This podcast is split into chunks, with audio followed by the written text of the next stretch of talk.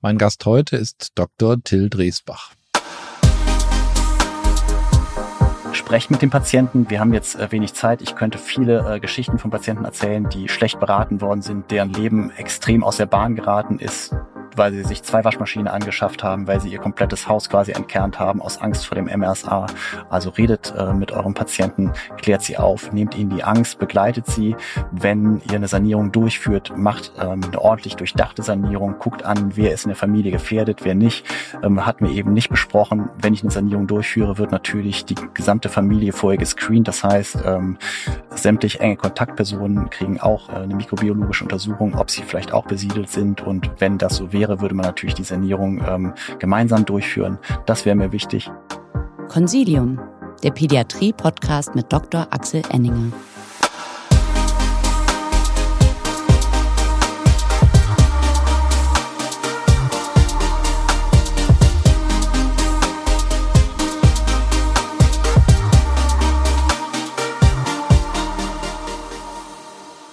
Herzlich willkommen, liebe Zuhörerinnen und Zuhörer, zu einer neuen Folge von Consilium, dem Pädiatrie-Podcast. Sie hören heute die Weihnachtsfolge.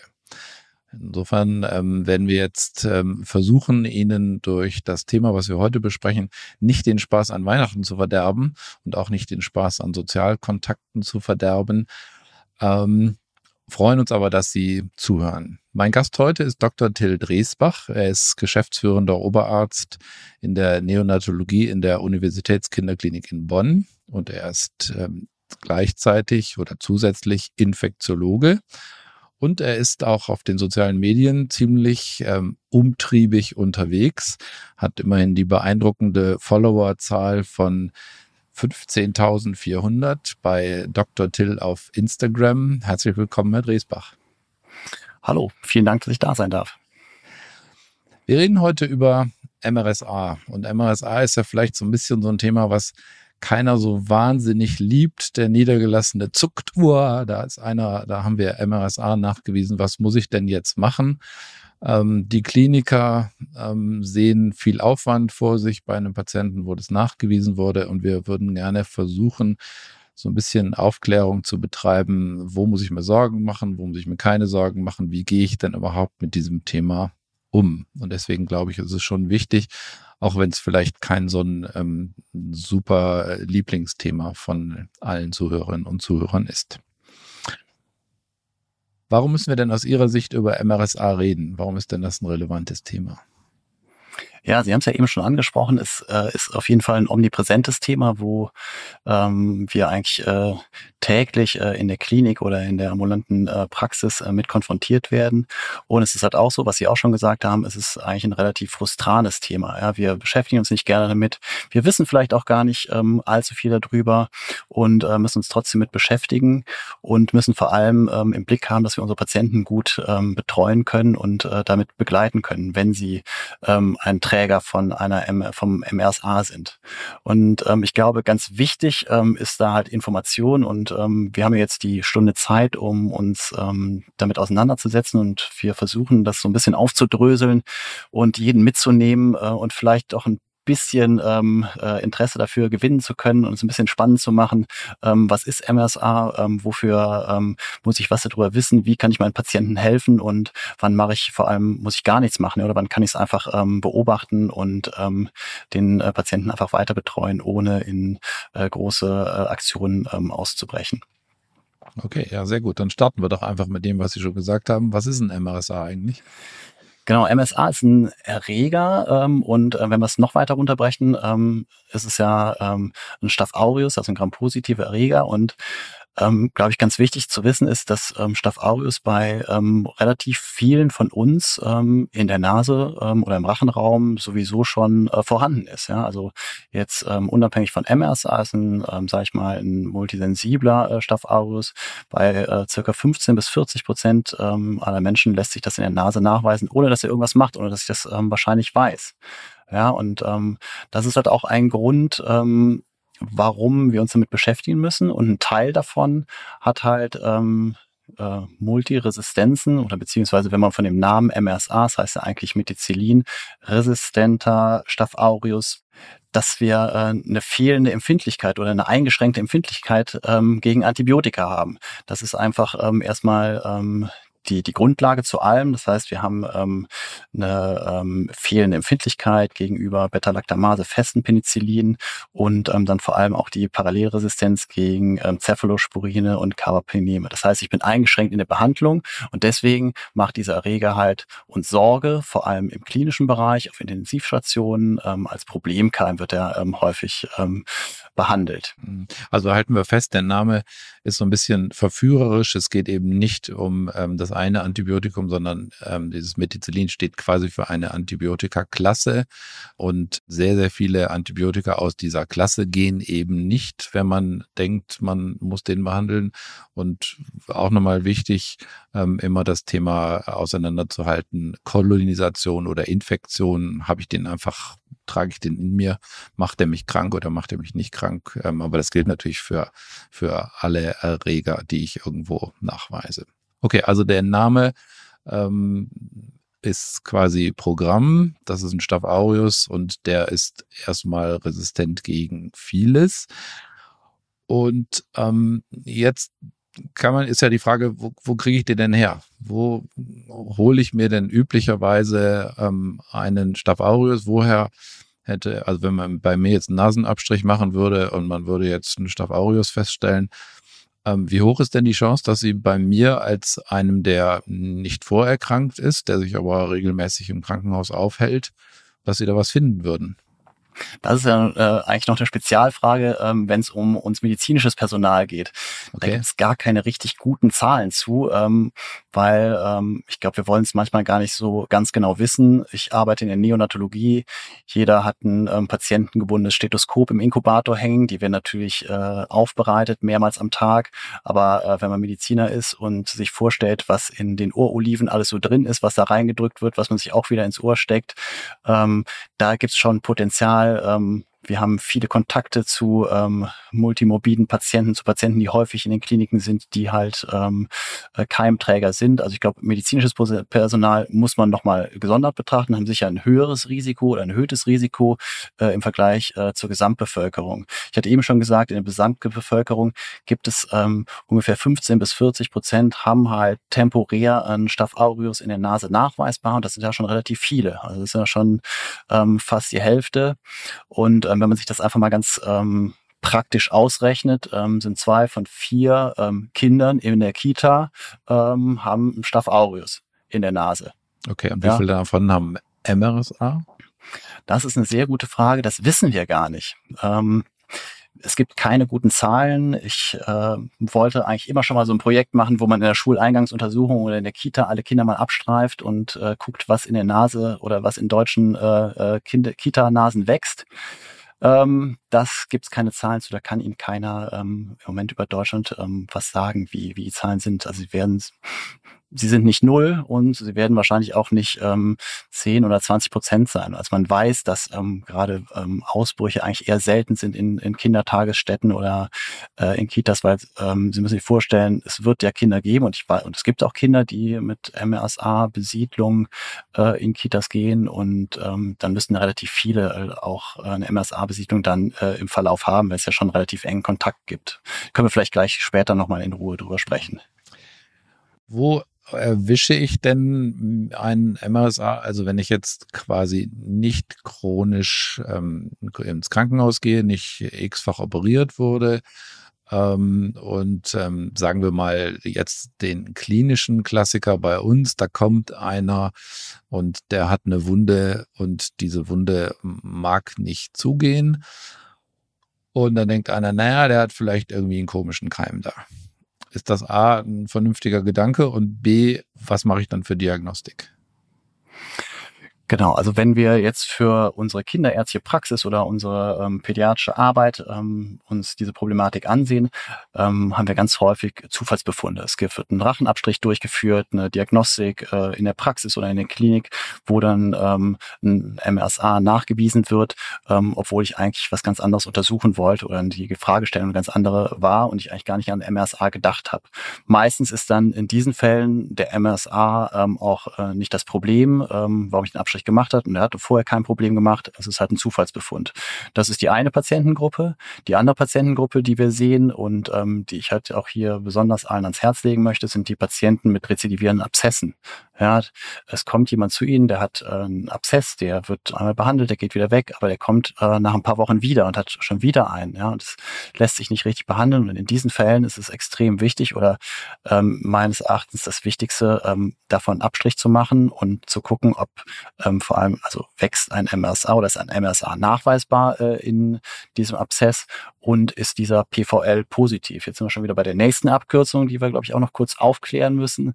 Ähm, das PVL ist ähm, sehr eng mit dem MRSA verbunden und ganz einfach runtergebrochen kann man sagen, es ist ein zusätzlicher Pathogenitätsfaktor. Das PVL steht für Panthen, Valentin, Leukozidin. Das ist ein Toxin, was diese Abszesse macht. Ja, das sind ähm, okay, saublöde Abkürzung. Also ja, nein, gut, dass also, wir eine Abkürzung haben, nicht das Original. Genau. Kann man, glaube ich, ähm, ausgesprochen vergessen. Abspeichern sollte man sich nur PVL und ähm, ganz wichtig ist dabei auch, wenn man daran denkt und sagt, ich habe jetzt den Patienten, der rezidivierende Abszesse hat und ich will diesen PVL nachweisen. Wichtig ist, das ist keine gekoppelte Untersuchung ähm, äh, mit einem äh, auf ein Antibiogramm oder mikrobiologische Untersuchung. Das muss ich gesondert anfordern ähm, beim Labor. Da gibt es je nach äh, Labor gibt es ein, äh, auf dem Anforderungszettel ein extra Kästchen, was ich ankreuzen muss, oder ich kann es einfach dazu schreiben.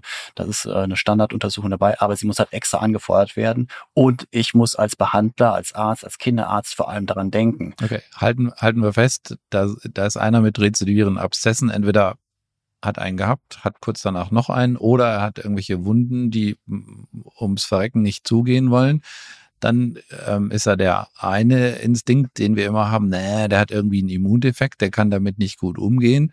Viel häufiger ist aber offensichtlich, ähm, dass da ein komischer Keim dahinter steht. Und das heißt, danach gucken, anfordern und daran denken, das macht das Labor nicht routinemäßig im Abstrich, oder?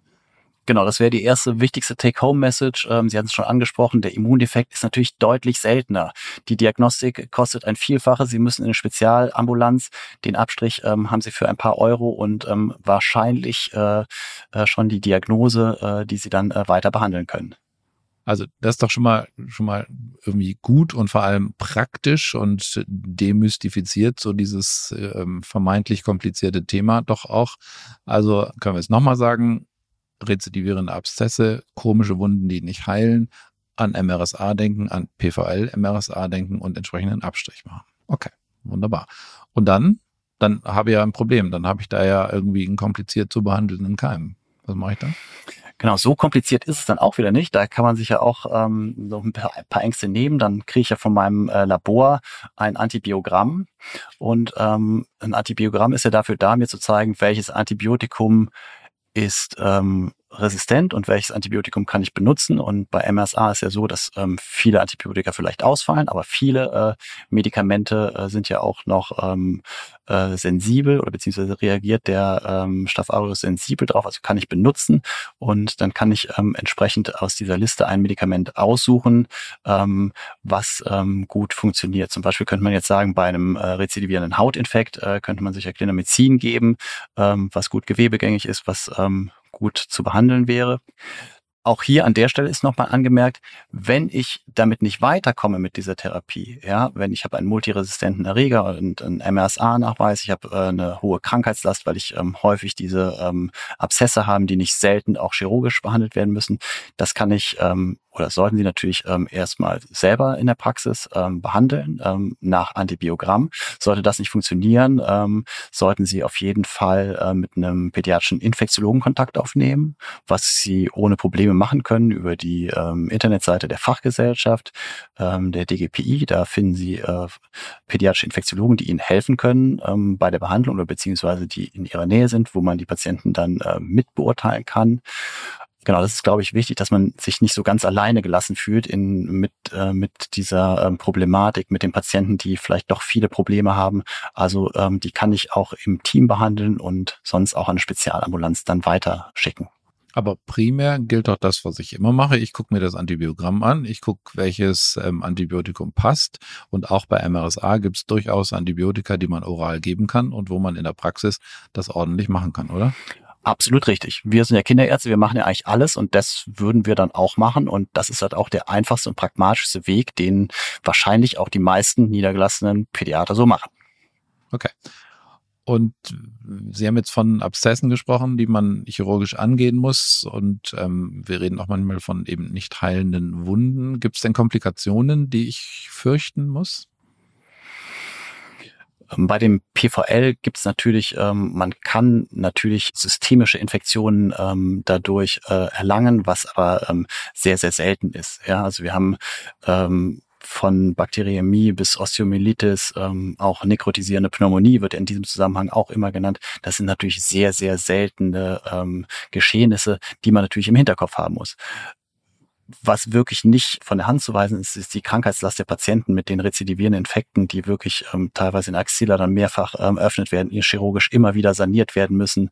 Ähm, das ist ähm, schon sehr, sehr eindrucksvoll, wenn man diese Patienten sieht. Und deswegen gilt es halt, ne, dass man sich das anguckt und auch äh, frühzeitig anfängt zu behandeln. Und wenn man halt merkt, ich komme irgendwie nicht weiter, dann kann ich äh, mir noch einen Spezialisten dazu holen, mit dem wir gemeinsam das auch einfach mal besprechen ähm, oder beziehungsweise den Patienten äh, in eine Spezialambulanz äh, weiterempfehlen. Okay, aber ich muss jetzt beim MRSA, PVL positiv, nicht unbedingt mehr Angst vor Komplikationen haben als bei anderen bakteriellen Infektionen, oder? oder Nein. Ich glaube, wenn man es frühzeitig erkennt und es behandelt, sie, dann wissen sie um die Problematik. Und natürlich haben sie, wenn sie mit einem Erreger besiedelt sind, der mehr Resistenzen hat, haben sie natürlich auch statistisch gesehen schon eine höhere Wahrscheinlichkeit, dass ähm, sie eine Infektion kriegen. Und auch wenn wir wissen, dass sie natürlich extrem gering ist. Ja, also ich glaube, man kann das guten Gewissens äh, in der ambulanten Kinderarztpraxis behandeln und ohne Sorge äh, vor schwerwiegenden äh, systemischen äh, Infektionen zu haben. Das ist ähm, auf jeden Fall so. Und wie kommt der PVL-MRSA denn da überhaupt in meine Wunde? Wie, wo, wo kriege ich den her? Das äh, lässt sich meistens im Nachgang gar nicht mehr richtig sagen. Das sind, ähm, da sind wir jetzt schon wieder bei den nächsten ähm, Abkürzungen. Ähm, man unterscheidet ähm, MRSA zwischen Community Acquired, also von außerhalb des Krankenhauses und Hospital Acquired ähm, MRSA und äh, diese Community Acquired ähm, sind meistens Gemeinschaftseinrichtungen, Sporteinrichtungen. Es ist ein, ein Kontaktinfektion. Äh, das sind äh, die Übertragungswege. Das heißt, da ist einer, der hat den auf seiner Haut, ist dadurch nicht krank. Ähm, da gibt es einen Haut-zu-Haut-zu-Haut-Kontakt und ähm, wenn einer eine kleine offene Wunde hat und blöd kommt, dann wächst er halt da.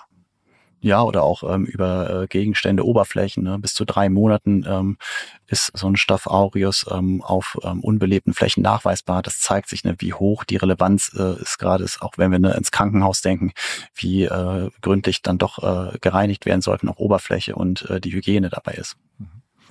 Dann war unser Beispiel war jetzt ein Community Acquired. Ähm, wir Krankenhausärzte haben ja ähm, fast mehr Sorgen von diesen ähm, Krankenhaus ähm, oder ähm, Hospital acquired, ähm, weil wir da, weil das einen relativ großen Rattenschwanz von Isolationsmaßnahmen und solchen Dingen nach sich zieht. Ähm, was ist denn da so unsere Risikopopulation und wie sollten wir denn da mit umgehen?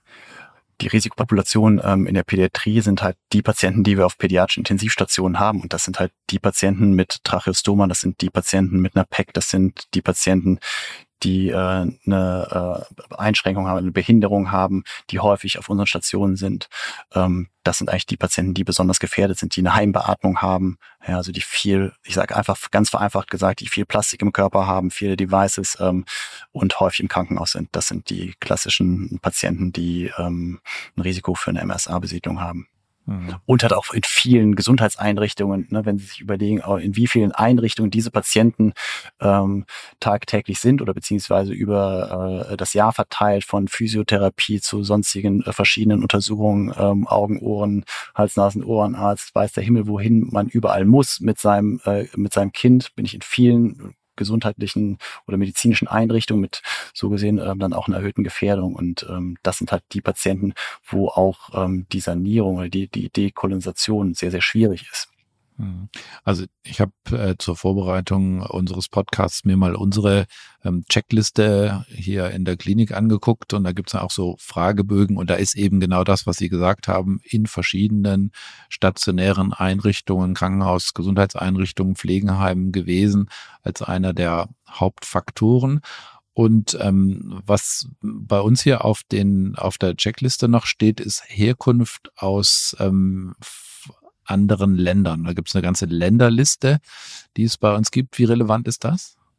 Das ist sehr relevant. Also je nach Land ähm, ist natürlich der Antibiotika-Einsatz auch sehr, sehr unterschiedlich. Und das ist natürlich auch ein Risikofaktor. Ein, ein hoher Antibiotika-Einsatz fördert natürlich ähm, die ähm, äh, multiresistente Erreger. Und äh, wir sind würde ich jetzt sagen, im ähm, europäischen Gesamtbild äh, eigentlich schon ganz gut. Aber wenn man sich das erweiterte Europa ansieht, ähm, gibt es natürlich Länder, wo das nicht so gut ist, wo wir halt deutlich ähm, höhere Fallzahlen von äh, Multiresistenzen oder viel mehr multiresistente Erreger haben in einer viel größeren Häufigkeit. Und wenn ich Patienten aus diesem ähm, Kontext ähm, in mein Setting habe, ähm, denke ich, ist ja auch in jedem, in jeder Klinik Standard, dass Patienten aus anderen Kliniken, aus anderen Ländern ähm, immer Eingangsscreenings äh, bekommen, um halt gerade diese äh, Gefahr ein bisschen zu minimieren. Und kann sich der niedergelassene Kinder- und Jugendarzt das auch ähm, merken, wenn er jemanden hat, der aus ähm, in ähm, Gesundheitseinrichtungen in anderen Ländern war, muss ich dann auch bei dem klinischen Abszess frühzeitiger dran denken oder ist es klug oder ist das keine Assoziation? Ist immer klug an MRSA zu denken, das auf jeden Fall auszuschließen. Relativ günstige Untersuchung. Ähm, wenn es äh, negativ ist, kann ich einen Haken hintermachen. Da reicht ein Nasenrachenabstrich. Ähm, wenn der äh, negativ ist, ähm, ist es eher unwahrscheinlich. Wobei man auch, wobei ich es auch einschränken muss, sage ich auch immer, ein Abstrich äh, sagt eigentlich gar nichts aus. Wenn die Symptomatik natürlich weiter anhält und ich noch weiter dran denke, würde ich noch einen äh, zweiten Kontrollabstrich machen oder vielleicht nochmal äh, einen Analabstrich machen, um das weiter zu verifizieren. Bevor es gleich spannend weitergeht, möchten wir Sie gerne auf unsere neue Lernplattform Wissen wirkt hinweisen. Dort finden Sie Lerninhalte wie Vortragsaufzeichnungen, unseren Podcast und unsere beliebten Zeitschriften erstmals gemeinsam an einem Ort und direkt verknüpft mit den dazugehörigen CME-Fragen. Die Lernplattform steht Ihnen übrigens auch als App für iOS und Android zur mobilen Nutzung zur Verfügung. Darüber hinaus möchten wir Sie gerne passend zum heutigen Thema auf das Consilium-Themenheft MRSA in der ambulanten Pädiatrie von Herrn Dr. Dresbach und Herrn Professor Müller aufmerksam machen. Dieses und viele weitere interessante Consilium-Themenhefte sowie die spannendsten Consilium-Fragen und Antwortenhefte finden Sie ebenfalls auf unserer neuen Lernplattform Wissen wirkt. Wenn Sie die gedruckten Versionen unserer Themen sowie Fragen- und Antwortenhefte bevorzugen, können Sie diese selbstverständlich jederzeit unter servicematerial.infectofarm.com bei uns anfordern.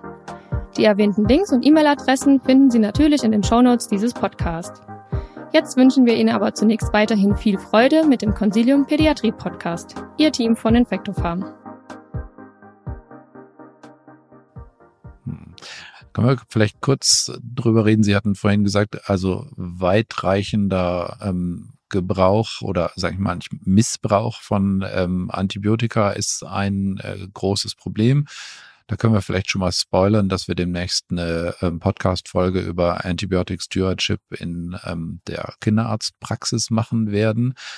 Ähm, das ist ein Thema und ähm, ein sehr, sehr wichtiges Thema ist aber ja auch Hygiene, oder? Also ich meine, Thema Händewaschen und ähm, da sind wir ja alle auch ähm, in unserem Alltag immer wieder gefordert, oder?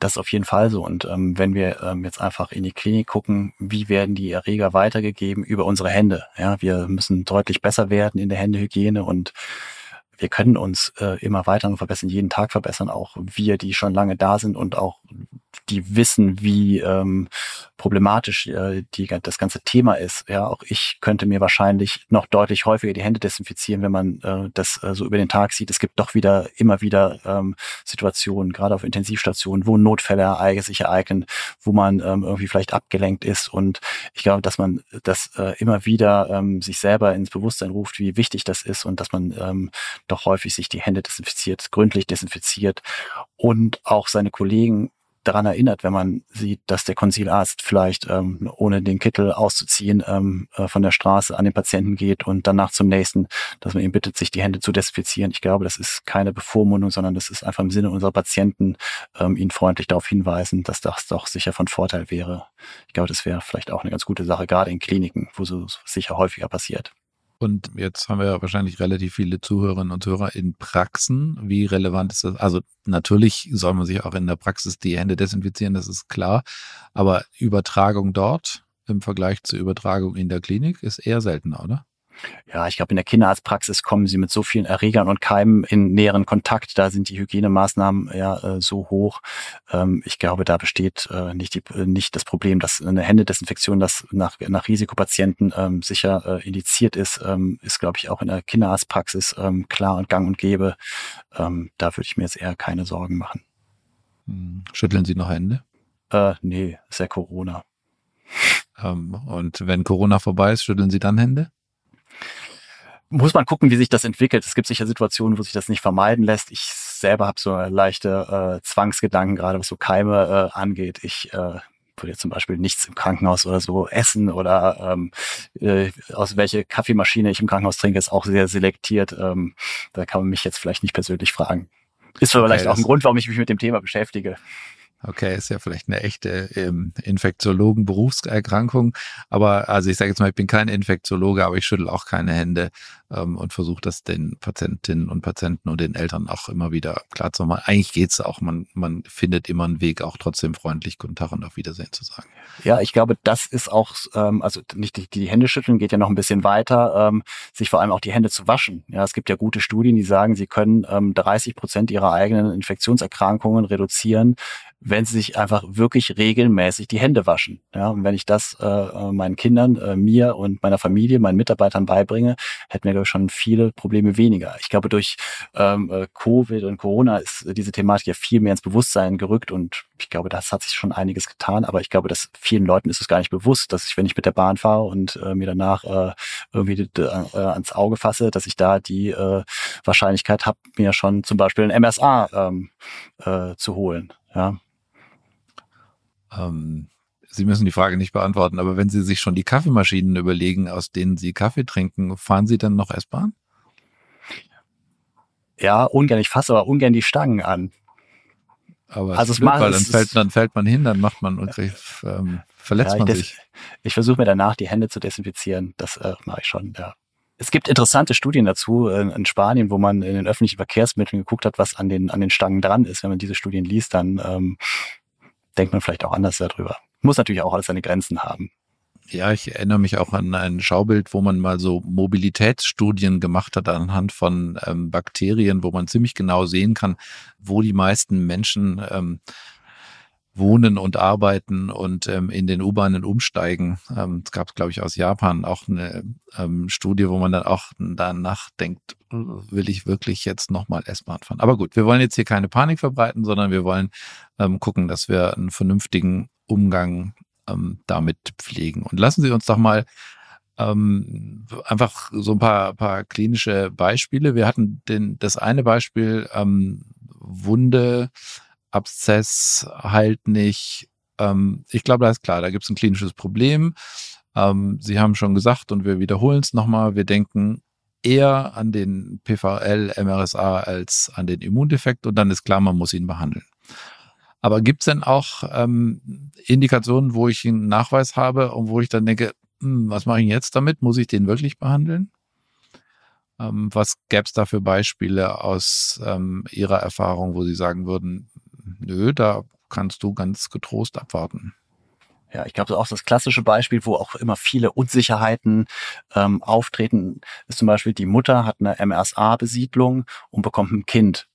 Ja, dann ist am Tag der Geburt immer große Aufregung. Was ist denn jetzt? Müssen wir das Kind schützen? Weil die Mutter wird ja den Erreger äh, oder den, den, den Staph aureus ja auf jeden Fall auf das Kind übertragen. Und ist das Kind jetzt gefährdet? Müssen wir jetzt was machen? Müssen wir Mutter und Kind trennen vielleicht sogar? Müssen die ähm, isoliert werden? Das ist natürlich alles Unsinn. Ja, also ich glaube, das ist auch ganz wichtig, ähm, kommt auch ab und zu vor und es gibt dann, dann auch ähm, Anrufe bei uns, äh, die fragen, wie gehen wir jetzt davor? Man kann ganz entspannt sein. Man kann ein neugeborenes Kind mit der MSA-positiven Mutter äh, getrost ähm, alleine lassen. Man wird sie, also wir machen es so, dass sie kriegen bei uns dann sogar ein Einzelzimmer, weil wir halt nicht möchten, dass die anderen Patienten äh, damit in Kontakt kommen und wir entlassen die, ähm, die Mutter, das Kind relativ schnell und ähm, wird erstmal gar nichts gemacht. Ja, also wenn das Kind ansonsten völlig gesund ist, sonst keine Probleme gibt bei dem Kind, dann würde man äh, bei einem gesunden Neugeborenen gibt es keine Indikation, ähm, irgendwie ähm, das Kind zu sanieren wollen oder versuchen wollen, die Mutter das Kind zu trennen. Eher im Gegenteil. Also uns ist wichtig, dass da gerade der Kontakt äh, und die Bindungsmöglichkeit ganz genauso gegeben ist wie bei ähm, äh, Müttern, die die Besiedlung nicht haben und dass man darauf auch achtet und dass auch keine Gefährdung für das Kind da ist. Der Kinderarzt sollte es halt wissen, falls es irgendwie Problem gibt oder so, dass da die Besiedlung der Mutter da ist und ähm, dann ist das ähm, erstmal so okay. Und es ist halt auch so, ähm, auch wie für die für die kinderärztliche Praxis, glaube ich, wichtig, die, auch die nächste Take-Home-Message. Das muss ich jetzt in der nächsten Woche auch nicht nachweisen bei dem Kind. Ja, ich muss jetzt nicht den den den ähm, weiß ich bei der U3 ähm, nochmal einen Rachenabstrich machen, weil es hat erstmal keine Konsequenz. Wenn der Säugling gesund ist und sonst keine ähm, Probleme gibt, brauche ich auch erstmal keinen Rachenabstrich, weil die Wahrscheinlichkeit, dass er positiv ist, ist natürlich relativ hoch. Und ähm, ich habe mich ja vorher schon entschieden, dass ich jetzt erstmal nichts machen würde, weil es ähm, erstmal nicht notwendig ist. Und äh, dann brauche ich auch nicht nach äh, ein paar Wochen einen Abstrich zu machen pragmatisch würde ich am Ende des ersten Lebensjahres einfach nochmal einen Abstrich machen, wie es aussieht. Ähm, ist das Kind besiedelt, ja oder nein? Ähm, das würde ich machen, aber ansonsten würde ich das erstmal beobachtend Okay. Ähm, besucht der MRSA besiedelten Oma im Pflegeheim? Ja, bitte. Also ich meine, wir müssen überlegen, wenn wir irgendwann MRSA besiedelt im Pflegeheim sind, würden wir auch gerne, dass unsere Kinder uns noch besuchen und wir nicht vereinsamen. Ähm, mit äh, den normalen Hygienemaßnahmen ähm, ist es ähm, auf jeden Fall äh, äh sicher gut durchführbar und äh, das Risiko ähm, einer äh, Besiedlung durch den Besuch ist auch relativ gering. Jetzt gilt das für gesunde, nicht ähm, vorerkrankte Menschen. Ähm, aber es gibt natürlich auch Risikogruppen, ähm, bei denen ähm, wir vielleicht weniger entspannt umgehen sollten mit dem MRSA-Thema, oder? Genau. Deswegen ähm, es ist halt so, dass wir sagen, wenn ich ein MRSA nachgewiesen habe, ähm, will ich auch wissen, was ist in dem Umfeld erstmal. Also für mich gehört zu einem positiven MSA-Nachweis auch eine Umfeldanamnese dazu. Das heißt, ich will wissen, was ist mit den Eltern, ähm, gibt es irgendwelche engen Kontaktpersonen, wo das vielleicht herkommt oder vielleicht ähm, die besonders gefährdet sind durch die MSA-Besiedlung des Kindes ähm, oder der Familie, äh, muss ich da irgendwie ein besonderes Augenmerk drauf machen. Also einfach als Beispiel, die Mutter des Kindes hat eine onkologische Erkrankung, braucht eine Chemotherapie, muss also häufig ins Krankenhaus, ähm, hat ähm, vielleicht ein eingeschränktes Immunsystem. Das wäre jetzt eine Indikation für mich, um ein Kind ähm, zu dekolonisieren. Ja das Kind ist jetzt vielleicht dadurch nicht oder ist nicht besonders dadurch gefährdet, aber ähm, die Kontaktperson, die enge Kontaktperson muss ich davor schützen, weil es ähm, deutlich negative Auswirkungen für die Kontaktperson hat, die halt eine onkologische Grunderkrankung hat oder jemand, der regelmäßig zur Dialyse muss. Ähm, das wären so Beispiele, wo man ähm, eine Dekolonisierung auf jeden Fall in Betracht ziehen sollte.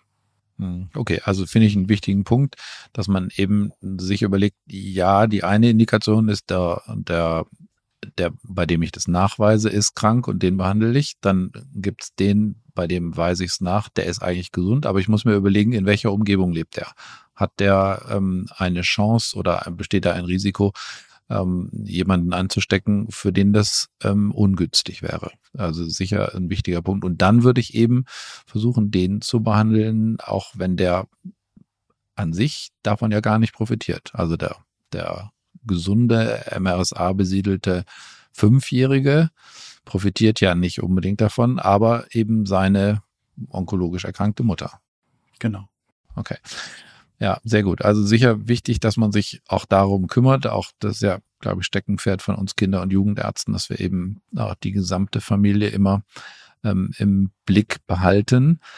Und ähm, zeigt natürlich auch, dass eben sozusagen die Standardantwort auf die Frage, was mache ich denn damit, dass es die eben genau nicht gibt. Okay. Ähm, jetzt haben Sie ein ähm, MRSA nachgewiesen und ähm, müssen das irgendwie Mama sagen, Papa sagen, Oma sagen. Ähm, wie machen Sie das? Ohne Panik zu verbreiten und ohne ähm, die Wahrheit zu verheimlichen. Ja, also ich bin ähm, auch immer für äh, maximale Transparenz. Ich versuche, die Eltern so aufzuklären, wie es halt ist. Ich versuche, ihnen grundlegende Informationen zu geben. Das, was wir halt eben auch schon gemacht haben, dass wir halt einen, äh, einen Keim nachgewiesen haben, der ähm, auf der Haut nachweisbar ist, jetzt akut ähm, erstmal äh, kein größeres Problem darstellt, aber ein Problem halt für eine enge Kontaktperson darstellen kann. Oder wenn ich äh, ein PVL habe mit ähm, Abszessen, ähm, dass das die Ursache dafür ist, dass wir eine eingeschränkte Behandlungsmöglichkeit Möglichkeit haben, dass wir bestimmte Antibiotika nicht mehr verwenden können, aber dass es immer noch Antibiotika gibt, die ähm, diesen Erreger behandeln können. Und ähm, dass man jetzt versuchen muss, ähm, zu überlegen, wie gehe ich damit um? Mache ich erstmal gar nichts, gucke ich mir das an? Oder entschließen wir uns, ähm, das anzugehen, eine Dekolonisierungsbehandlung ähm, durchzuführen und ähm, dann müsste man das halt auch entsprechend gut ähm, erklären. Das ist halt wichtig, ähm, dass man sich dafür Zeit nimmt und das ist ja auch, ähm, ich muss halt meine Erklärung auch anpassen. Jemand, der ähm, vielleicht gar nicht so gut Deutsch spricht, der es auch schwer versteht, ähm, dem muss ich es vielleicht anders erklären als ähm, dem ähm, Chemiedozenten, ähm, der ähm, schon alles im Internet gelesen hat. Ja, also das muss ich halt abstufen und das alles äh, mit der Wirklichkeit abgleichen, ähm, mit der vollen ähm, Kinderarztpraxis. Ich habe heute mit einem Kollegen gesprochen, der äh, 120 Patienten ähm, gestern in seiner Praxis gesehen hat. Das muss halt auch alles irgendwie passen.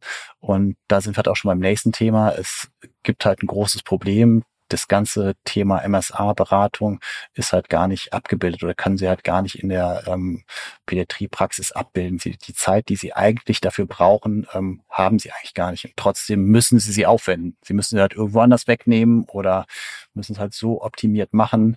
Ähm, es gibt keine gute Lösung dafür, muss man ganz ehrlich sagen. Hm, aber das heißt trotzdem in, mitten in der Infektsprechstunde jemandem mal zu sagen, na übrigens, bei Ihrem Kind ist ein MRSA nachgewiesen worden, ist wahrscheinlich nur eine mittelgute Idee, sondern dann zu sagen, okay, dann ähm, rufen Sie heute Abend noch mal an, wenn die 120 Kinder mit ähm, Fieber durch meine Praxis durch sind.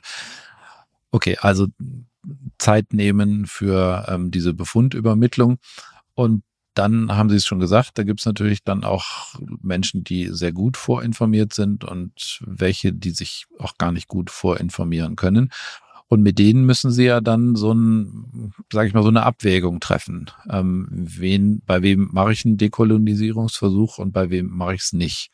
Ähm, sagen Sie doch mal so ein, sag ich mal, ein paar Pros und ein paar Kontra-Argumente. Also ganz, also was man sich gut merken kann, würde ich sagen. Gesundes Neugeborenes nichts machen. Also Familie gesund, keine Problempatienten oder keine Problem ähm, oder keine gesundheitlichen Probleme, nichts machen. Ähm, fünfjähriger Junge, ansonsten auch gesund, Familie gesund, nichts machen. Kind mit Tracheostoma, Heimbeatmung, komplexer Fall, muss häufig ins Krankenhaus, wird wahrscheinlich schlechter behandelt, weil ein MSA nachgewiesen ist in sämtlichen Gesundheitseinrichtungen ist auf jeden Fall ein ähm, Dekolonisationsversuch oder sich auch mehrere indiziert, weil ich einfach einen, einen, positiven Benefit daraus ziehe für die weitere Behandlung des Kindes. Wir wissen alle, die Behandlung von Patienten ohne MSA ist immer besser, weil halt viel problemloser als mit. Ähm, und deswegen würde ich das bei solchen Patienten, die noch häufig gesundheitliche Einrichtungen oder Krankenhäuser aufsuchen müssen, auf jeden Fall immer versuchen. Als multimorbide Patienten würde ich es immer versuchen. Müssen wir vielleicht kurz erklären, was Sie, was Sie damit meinen, wird schlechter behandelt. Ähm, ich denke, Sie wollen damit zum Ausdruck bringen, dass wenn einer MRSA besiedelt ist und isoliert ist, dann geht man da seltener rein. Dann gibt es ähm, weniger Kontakt zu den ähm, Pflegepersonen. Es gibt möglicherweise kürzere, es gibt andere Visiten. Das heißt, die werden anders behandelt. Also nicht böswilligerweise, sondern einfach aufgrund der notwendigen Isolationsmaßnahmen. Ja. Also das meinten Sie sicher mit. Genau, als einfaches Beispiel, wo man sonst vielleicht einfach mal schnell ins Zimmer nochmal huscht, bevor man nach Hause geht, nochmal kurz mit den Eltern äh, irgendwie plaudert, ist natürlich ähm, ins ein ISO-Zimmer äh, mit äh, äh, Schutzkittel und Haube und Handschuhen äh, und Einschleusung äh, sicher nochmal äh, eine größere Hürde, als wenn ich da einfach mal äh, kurz eine Minute vorbeigehe und nochmal Tschüss sage und ähm, nochmal kurz was nachfrage, ja. Hm, ja. Okay, Entschuldigung, jetzt habe ich Sie unterbrochen, aber Sie waren jetzt bei dem, bei dem schwer kranken Patienten, der sehr ja. absehbar immer wieder nochmal ins Krankenhaus muss. Da würden Sie auch sagen, es wäre ein Pro. Genau, die würde ich versuchen ähm, zu äh, dekolonisieren, wobei man hier sagen muss, das ist wirklich schon ähm, Next Level, das ist, ähm, das kann man kaum äh, in einer Kinderarztpraxis machen. Ja, also da muss man sich gucken, das sind ja Kinder, die eine Heimbeatmung haben, die werden ähm, ja sowieso häufig zu Check-ups einbestellt in der Klinik, die die Heimbeatmung betreut und dann muss man halt ähm, planen, dass man im Rahmen dieser Aufenthalte äh, eine Sanierung ähm, einfach mal plant. Ja, die kann zu Hause durchgeführt werden, aber man kann sie vielleicht ähm, beginnen, dort beginnen. Und hier ist halt auch so, ich habe ein Tracheostoma, das heißt, ich habe ja ein Plastikdevice, ähm, was ähm, auch ähm, äh, mit Biofilm behaftet ist. Das muss ich halt auch wechseln. Dann brauche ich ein gutes Konzept für, in welchem, mit welchem Schema wechsle ich. Mache ich äh, eine äh, zusätzliche antibiotische Therapie dabei, damit das Ganze auch äh, nachhaltig wirkt. Das sind ja Kinder, die auch keine Mundspüllösung benutzen können. Das heißt, um eine äh, zusätzliche antibiotische Therapie zu den Waschungen, zu der Nasensalbe, ähm, komme ich wahrscheinlich gar nicht drum herum. Aber dieses komplexe Setting können sie ähm, aus der Kinderarztpraxis meines Erachtens nicht leisten eigentlich. Das würde ich mit der Klinik ähm, besprechen, die die Beatmungseinstellung jetzt in dem Fall macht oder wo man halt häufiger ist. Und ähm, falls das nicht funktioniert, würde ich auch hier auf jeden Fall einen pädiatrischen Infektiologen hinzuziehen, dass der sich das anguckt.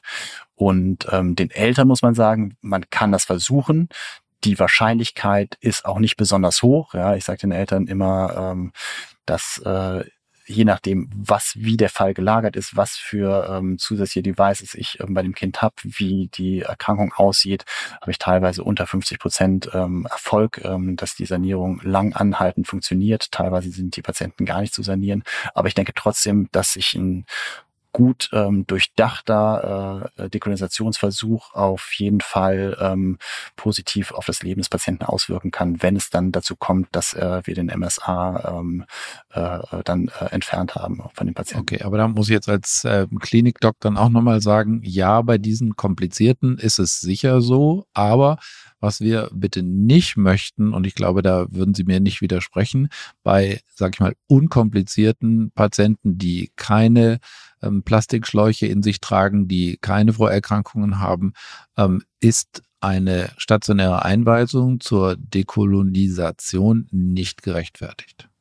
Auf gar keinen Fall. Damit wären wir auch schon bei den ähm, Dingen, die man nicht tun sollte. Das äh, steht ganz oben auf der Liste.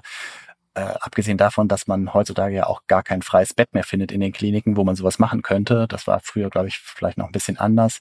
Ähm, wenn man sich zu einer Dekolonisationsbehandlung entscheidet, wird die immer zu Hause durchgeführt bei Patienten, die nicht äh, schwerst erkrankt sind oder äh, äh, multimorbide ähm, sind. Das äh, macht gar keinen Sinn im Krankenhaus. Äh, es wird teilweise nicht bezahlt, es belegt Krankenhausbetten und ähm, es ist unsinnig. Herr Dresbach, äh, Sie haben vorhin gesagt, wir haben eine Stunde. Eine Stunde haben wir gar nicht. Wir haben nur eine Dreiviertelstunde und damit sind wir dann auch schon fast am Ende unseres Gesprächs. Und es gibt eine gute Tradition in diesem Podcast, der heißt äh, Do's and Don'ts. Ähm, Sie dürfen ein, zwei, drei Dinge positiv vermitteln, die Sie unbedingt beachtet haben möchten und ähm, zwei, drei Dinge, die Sie nerven oder wo sie sagen würde, hey Leute, bitte lasst es sein. Sie dürfen die Reihenfolge entscheiden. Ich entscheide die Reihenfolge. Also das erste ist, sprecht mit dem Patienten. Wir haben jetzt äh, wenig Zeit. Ich könnte viele äh, Geschichten von Patienten erzählen, die schlecht beraten worden sind, die ähm, deren Leben extrem aus der Bahn geraten ist, weil sie sich zwei Waschmaschinen angeschafft haben, weil sie ihr komplettes Haus quasi entkernt haben aus Angst vor dem MRSA. Also redet äh, mit eurem Patienten, klärt sie auf, nehmt ihnen die Angst, begleitet sie. Wenn ihr eine Sanierung durchführt, macht ähm, eine ordentlich durchdachte Sanierung, guckt an, wer ist in der Familie gefährdet, wer nicht. Ähm, hatten wir eben nicht besprochen. Wenn ich eine Sanierung durchführe, wird natürlich die gesamte Familie vorher gescreent. Das heißt, ähm, sämtlich enge Kontaktpersonen kriegen auch äh, äh, eine mikrobiologische Untersuchung, ob sie vielleicht auch besiedelt sind. Und wenn das so wäre, würde man natürlich die Sanierung ähm, gemeinsam durchführen. Das wäre mir wichtig. Und ähm, wie eben schon gesagt, ein absolutes No-Go ist stationäre Einweisung bei gesunden Patienten zur MSA-Dekolonisationsbehandlung. Ähm, geht gar nicht. Ansonsten, wenn ich Hilfe brauche, einfach fragen. Wir können ähm, auf unserer Internetseite ähm, vom MSA Kindernetzwerk nachgucken. Da haben wir versucht, alle Fragen nochmal zu bündeln. Da kann man ähm, sich auch viele ähm, Formulare runterladen und ähm, Schemata, wie ich vorgehe. Da gibt es, glaube ich, ganz viele Informationen. Und glaube ich auch das Wichtigste ist, diese Seite ist auch für Eltern gemacht. Das heißt, ich kann auch diese Informationen an Eltern weitergeben, die ähm, das gerne selber nochmal nachlesen wollen und haben vielleicht dadurch ein bisschen Zeit in meiner Praxis gespart und kann mich dann anderen Dingen widmen. Sehr schön. Und diese Internetseiten, die verlinken wir natürlich auch auf den Show Notes. Ähm, wer die nicht sofort findet, findet sie hier im, in unseren Show Notes, wo man tatsächlich sehr, sehr ähm, gut nachlesen kann. Herr Dresbach, ähm, vielen, vielen Dank für das Gespräch. Ähm, ich habe eine Menge gelernt und auch so ein bisschen die Sorge verloren davor, dass es immer ganz furchtbar ist, wenn ich ähm, sowas in einem Abstrichbefund lese. Und ich hoffe, das ging den Ihnen als Hörerinnen und Hörern auch so. Und ähm, wir beide, glaube ich, wünschen unseren Hörerinnen und Hörern schöne Weihnachten. Feiern Sie schön, lassen Sie sich die Laune nicht verderben durch bakterielle Befunde ähm, und genießen Sie Ihre Zeit und versuchen Sie gesund zu bleiben. Auf Wiedersehen. Frohe Weihnachten. Tschüss. Frohe Weihnachten. Das war Consilium, der Pädiatrie-Podcast. Vielen Dank, dass Sie reingehört haben. Wir hoffen, es hat Ihnen gefallen und dass Sie das nächste Mal wieder dabei sind. Bitte bewerten Sie diesen Podcast und vor allem empfehlen Sie ihn Ihren Kollegen. Schreiben Sie uns gerne bei Anmerkungen und Rückmeldungen an die E-Mail-Adresse consilium.infectofarm.com. Die E-Mail-Adresse finden Sie auch noch in den Show Notes. Vielen Dank fürs Zuhören und bis zur nächsten Folge. Ihr Team von Infectofarm.